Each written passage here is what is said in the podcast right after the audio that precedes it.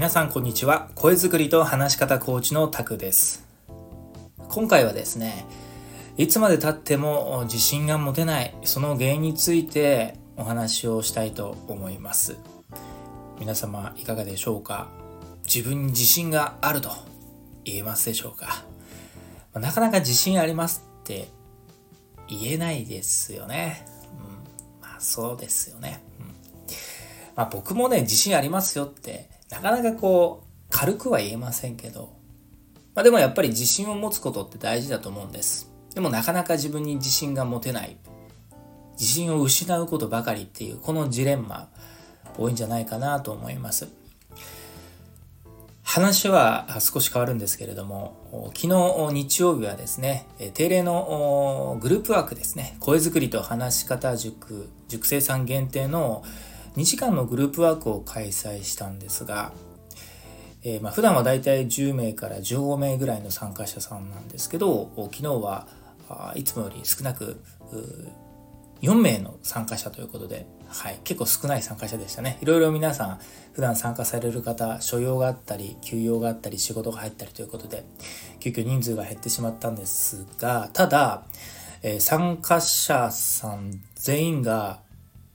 女性陣ということで、初なんですよ。女性陣だけのグループワークということで。で、少人数ってこともあったので、まあ、急遽ワーク内容を変えてですね、まあ、少人数だからこそできるワークにしようかなと。ということで、えー、徹底ディスカッションですね。え、感情と思考を言語化、徹底ディスカッションというワークを急遽行いました。まあ、僕が前もってですね、いくつかのテーマを作っておいたので、そのテーマに基づいて参加者さん同士で自分の考えを主張したりとか、相手の考えを聞いたり、そこに対して質問したりという、まあ、ディスカッションをしていただきました。で、その中でですね、ディスカッションをしていく中で、まあ、主にはですね、仕事に関することを自分自身について、自己成長とかね、人生観についてのディスカッションだったんですが、主には、うん、話の中で出てきた、うん、自信が持てないとかね、なかなか自信がつかないっていう、うん、そういう話がちらほらあってやっぱ皆さん悩んでるんだなと、まあ、僕も一時自信のなさから何をするにも怖くて何をやってもうまくいく気がしない時期があったので本当に皆さんの気持ちわかるんですね。でもこうやって話し方コーチをしているとですね当たり前ですけど自信のない自分に自信のないコーチがクライアントさんをねコーチングできますかって話なんで僕は常に自信を持っていますし持つようにしていますし自信がうん薄れた時にですね薄れないように自分なりのケアを心がけているわけです。まあそれはですね他の音声でもいろいろ話しているのでもし興味があれば他の音声コンテンツからですね自信のつけ方ぜひ参考にしていたいと参考にしていただきたいと思いますが、まあ、今回はそのえじゃあなぜいつまでたっても自信が持てないのかなというところについて、まあ、僕なりの考えを共有したいなと思います。で、まあ、なぜかというと、3つあると思うんですね。もちろん、たくさんあるんですけれども、その中でも自信が持てなくなってしまう大きな理由っていうの、理由、原因、3つあると僕は考えています。まず1つが、比較をしてしまうことですね。何と比較をしてしまうかというと、他人と自分を比較してしまうことなんですよ。で、昨日のグループワークでも、とある塾生さんがすごくいいこと言っていて、まあ確かにそうなんですよと思ったことがあって、それは何かというと、あの自分のいい部分と他人を比較するのはまあ100歩譲ってありだとしても、どうしてもやっちゃうのが、自分のできない部分と他人ができている部分を比較しちゃうわけですよ。それやったらもう完敗じゃないですか。でもね、やっちゃうんですよ。あ、これ自分はできない。それに比べてあの人はなぜこんなにできるんだろうっていうね。まあ、勉強とかもそうですよね。うん、自分は勉強苦手なのにあの人は勉強が得意みたいなね。もっと言うと、本当は自分数学は得意だけど、国語は苦手みたいな。なのに、なんで自分はこんな国語苦手なんだろうこの人はこんなに国語の点数いいのにみたいな。自分のできない分野と相手ができてる分野を比較してしまって、勝手に負けた感をね、味わってしまうっていう。まあ、これは当たり前ですけど、自信失いますよね。まあ、そもそも人と自分を比較してしまうと自信はつかないですよ。だって、上を見上げたら、キリがないじゃないですか。自分はこれが得意。だったらそれでいいのに、これは得意だけど、もっともっと上手な人できてる人がいるって、他人と比較しちゃうから、自信がつかないと思うんですね。もしも、比較をするなら、他人ではなくて、過去の自分と比較してください。もしあなたが自信をつけるというかね、自分を変えるために成長するために日々何かに取り組んでいるのであれば、半年前とか1年前とか、もっと3年前とかの自分と比べれば、全然3年前、1年前、半年前の自分と今変わってることということを実感できるはずです。なので、比較をするなら他人ではなく、過去の自分と比較してください。で、過去の自分と今の自分比較してあんまり変われてる気がしないなと思ったのであれば、少しきつい言い方をしますが、その数ヶ月、数年、それに対して何か取り組むことをおろそかにしていたのかもしれません。であれば、何をやるか、やるべきかということをしっかり整理して、努力や行動をしてほしいなと思います。え続きまして2つ目です。え自信が持てない原因の一つとして、自分を高く見積もりしすぎてしまうことです。自分を高く見積もりすぎてしまう。どういうことかというと、いわゆる完璧主義な人が自信不足の人多いと思います。自分ができていないこととか未熟なことばかりを気にしてしまうということですね。自分を高く見積もるというのは、これもできなければいけない、あれもやっていなければいけないっていう、もう限りなく100点に近い自分を目標としてしまうことなんですよ。もちろん、目標を高く持つことは大事なんですけど、あまりにもね、目標が高すぎてしまうと、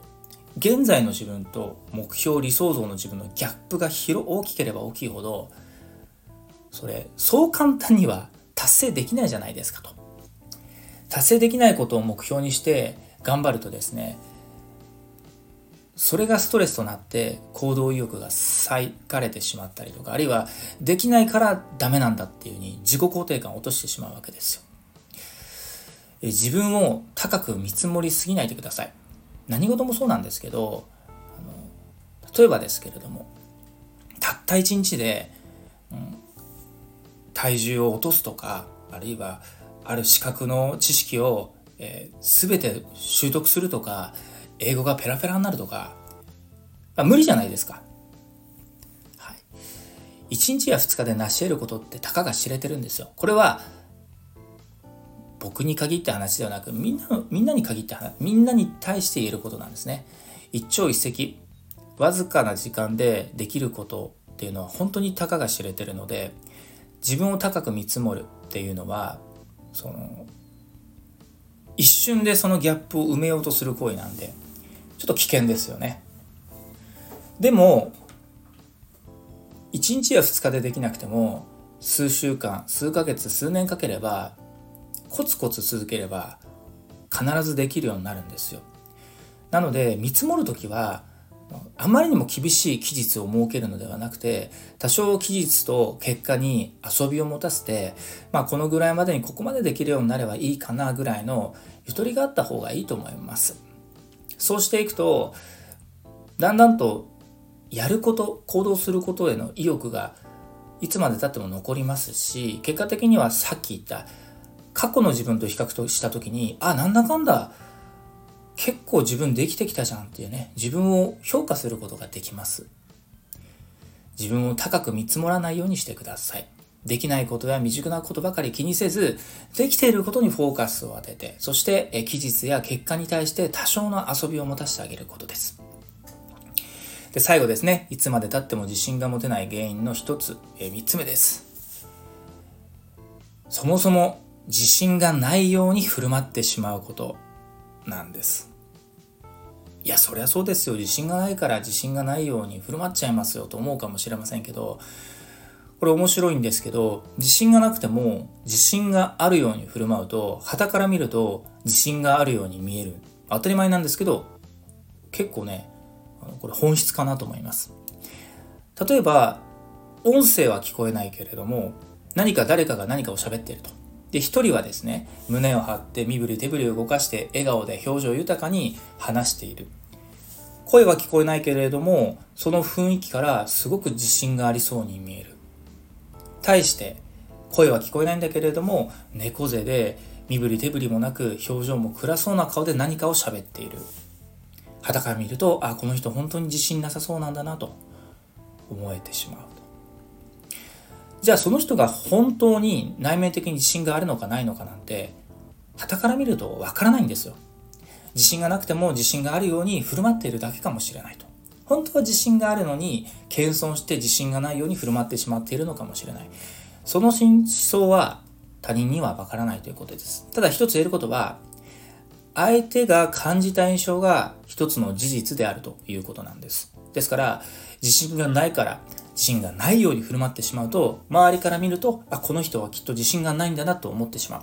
自信がない人に対して、周りからの、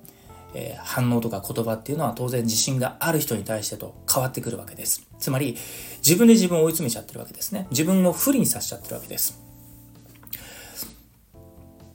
まあ、とはいえ、自信がないのに自信があるように振る舞うというのは決して楽な行為ではないですけど、でも時には空自信ですね。胸を張ってね、しっかり表情を作ってみる振り手振りを動かして、自信があるように振る舞うことで、周囲の印象や反応も変わりますし、自分自身もその立ち振る舞いから自分の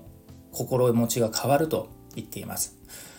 あのとある経営者が言ってたんですね自分自身はそんなにその強い人間じゃないしあのできた人間じゃないんだけれどもまたは経営者である以上社員さんの生活を、えー、自分自身が、えー、崩してはいけないと思う以上やはり経営者としての立ち振る舞いを、えー、しなければいけないという思いが多分今の自分にあると言っていたんです。まどういうことかというと生まれながらの経営者っていないわけですよ。で経営者になったり、まあもっと言うとリーダーポジションになったりその立場を与えられることによって、立つことによって自分の心持ちが変わるわけですね。あるいは自分の心持ちを変えなければいけない。逆を言えば、心持ちを変えることによって自分の言動とか行動とか思考が変わるわけなんです。自信が持てない。だから自信がないように振る舞ってしまうと、行動も発言も思考も全て自信がない前提での行動発言思考になってしまいます。だからこそから自信自信があるように振る舞うことで自然と行動思考発言を変えていきましょうというのが、まあ、僕なりの理論です。ちょっとね根性論精神論が含まれてるかもしれませんけどすごく大事な考えだと思いますんで少しでも参考にしてほしいなと思います、まあ、いずれにしても自信が持てないと言っている限りは自信はつきませんというのが僕の考えです、まあ、これは本当にね厳しい方なんでねこれを聞いて厳しい言い方しますねと思われるかもしれませんけどこれはまあ過去の自分に対しても僕がすごく言いたかったことです。いつまで自信が持てないように振る舞ってるんだと。ないものもあるように思い込めばそのように振る舞えば自分の脳がねそう勘違いしてプラスの勘違いをして自然と自信がついてくるんじゃないかなと思うことがあります。でも過去僕もねそういった経験あります。これできるよなって言われた時に本音はねいや、できないしと思ったけれども、そんなできませんなんて言っちゃうと、もう立場上言えなかったんで、いや、できます。大丈夫です。というわけです。でもその言葉はね、自分へのコミットなので、やらなきゃいけない。よし、やるぞっていう、その、決心にもつながるわけですよ。で、それが自分の意地とね、根性で結果になると、できたじゃん自分って自分を褒めてあげることができる。これもそれもこれもまずは言葉を先行させることが大事なんじゃないかなと。私自信ありません。よりかは、いや、私自信ありますよ。言っちゃうことの方が自分の結果や思考にプラスに反応すると僕は思っています。もちろんね、言葉だけで行動がついていかなければ結果にはなりませんので、そのための努力や行動は必要不可欠なんですが、だからこそやることをしっかりやっていれば、コツコツ続けていれば、必ずできるようになるというふうに全てはね点と点はつながってるわけです。まあ、まとめたいと思いますがまずは自分と他人を比較しないようにしてください。比較するなら過去の自分とです。過去の自分と今を比較してあんまり変われてないようであれば、もしかしたらやるべきこと、やらなきゃいけないことを後回しにしているかもしれませんので、今一度そのあたりを整理して行動に起こしてください。で、二つ目は、自分を高く見積もりすぎないことです。自分の成果や結果を高く見積もりすぎて、できなかったことに落胆しないでください。自分の、えー、ハードルを上げすぎず、超えられるハードルを常に設定して、期日や成果にゆとり遊びを持たせましょう。最後に、自信がなくても自信があるような発言や立ち振る舞いをしてみることです。それによって自分の思考脳がいい勘違いをして自然と自信がある、行動力のある結果が伴うというふうに僕は考えていくものです。まあ、いずれにしてもね、自信をつけるために必要なものの一つとして、力、実力や自信以外にその知識とかね、結果、経験も大事だと思いますが、えー、実力も知識も経験も一朝一夕で身につくものではありません。1日や2日で身につくものではないので、だからこそ時間はかかるかもしれないけど、一歩一歩確実に進んでいこうという気持ち。じゃあそのために今できること、やるべきことをしっかりこなしていこうという気持ち。何よりも自分を信じて、まずはやってみようという気持ち。持って日々、日々のね、厳しい仕事やね、タスクをこなしていけば、自然とね、自分を信じることができるんじゃないかなと思いますので、ぜひ皆さん、この音声を聞いて、少しね、自分の自信について考え方をね、ちょっと角度を変えていただけると嬉しい限りです。ということで、今日はこの辺りにしたいと思います。皆様、最後まで音声を聞いていただきありがとうございました。今日も良い一日をお過ごしください。また次の音声でもお会いしましょう。声作りと話し方コーチタクでした。それでは。